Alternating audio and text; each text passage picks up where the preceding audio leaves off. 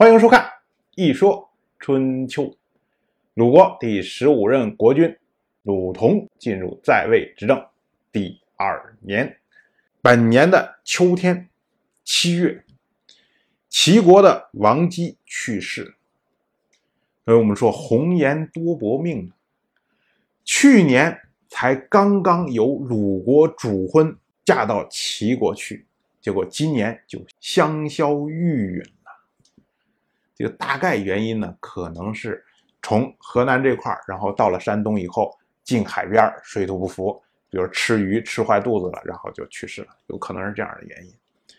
所以齐国呢，就将这个消息通知了鲁国，因为鲁国当时负责主婚。我们要注意啊，王室的女子出嫁给诸侯的这些女子，她们去世的时候，王室是不会。主丧的原因是因为女子一旦嫁到诸侯去，就变成了诸侯的夫人。你作为王室和诸侯本来地位是不相同的，然后王室怎么能为一个诸侯夫人来主丧？所以这个事情王室是不做的，因为不合适。但是呢，你丧事不能说不办呢，追悼不能没有人追悼啊。所以呢，就由主婚的同姓国。哎，这次主婚呢是鲁国，所以呢就由鲁国来负责处理这件事情。那么鲁国呢，就是以自己公族女子的规格来处理，因为这个虽然是王姬，但是通过鲁国主婚嫁到齐国去的，那么就好像鲁国自己的公室女子嫁到齐国，哎，这么着一个规格来主婚。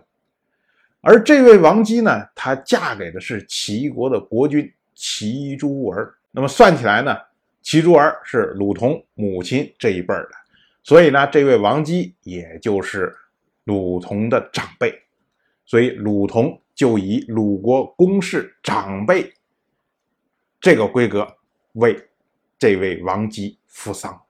到了本年的冬天，十二月，鲁国前任国君夫人文姜在。卓这个地方和齐国的国君齐诸儿会面，这件事情啊，乍一看呢，觉得非常的不堪。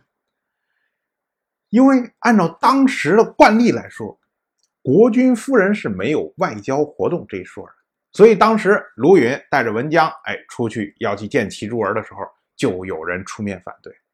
更何况是前任的国君夫人，更何况是文姜这位。和齐诸儿有私情的前国君夫人，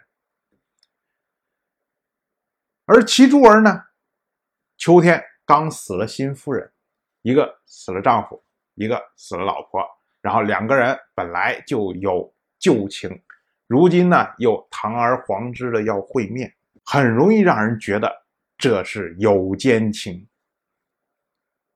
但是我们要注意。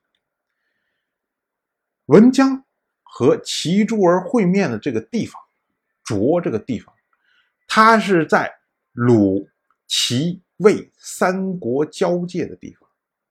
如果真正说两人有私情的话，那还不如像比如说去趵突泉呐，对吧？找一些风景名胜的地方去会面，干嘛非要在这儿会面呢？这个时候啊，齐诸儿他非常清楚鲁国内部的情况。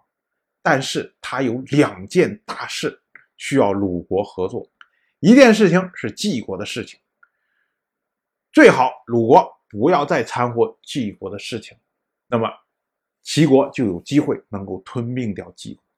第二件事情，则是魏国的事情，魏国的那位前国君魏硕现在还在齐国待着，齐诸儿急于想把他送回魏国。那么就需要鲁国的合作，最好齐鲁联军，然后大家一块儿打魏国，然后把魏硕送回去。而对于文姜来说呢，文姜现在最关心的事情是鲁同年幼就做了国君，如何能够维护他的地位的稳定，这是文姜最关心的事情。那么对于文姜来说，他最直接的手段就是借助于齐诸儿的权威。也就是说，有齐国这么一个大国在鲁同后面支持他，那么鲁同在鲁国的地位就稳如泰山。所以文姜和齐诸儿他们不停的会面，更多的是各取所需。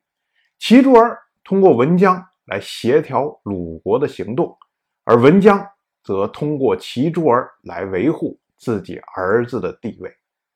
所以，我们说啊，所有活在台面上的这些人物，什么友情、亲情，甚至奸情，对他们来说，只是他们生活中很小很小的一部分，大多数情况下影响不到他们的决策。他们所关心的是什么？他们所关心的就是付出了什么东西，能够收获什么样的利益。同样是本年的冬天。十二月初四，宋国的国君宋冯去世。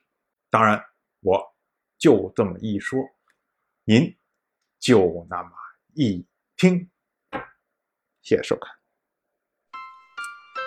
如果您对《一说春秋》这个节目感兴趣的话，请在微信中搜索公众号“一说春秋”，关注我。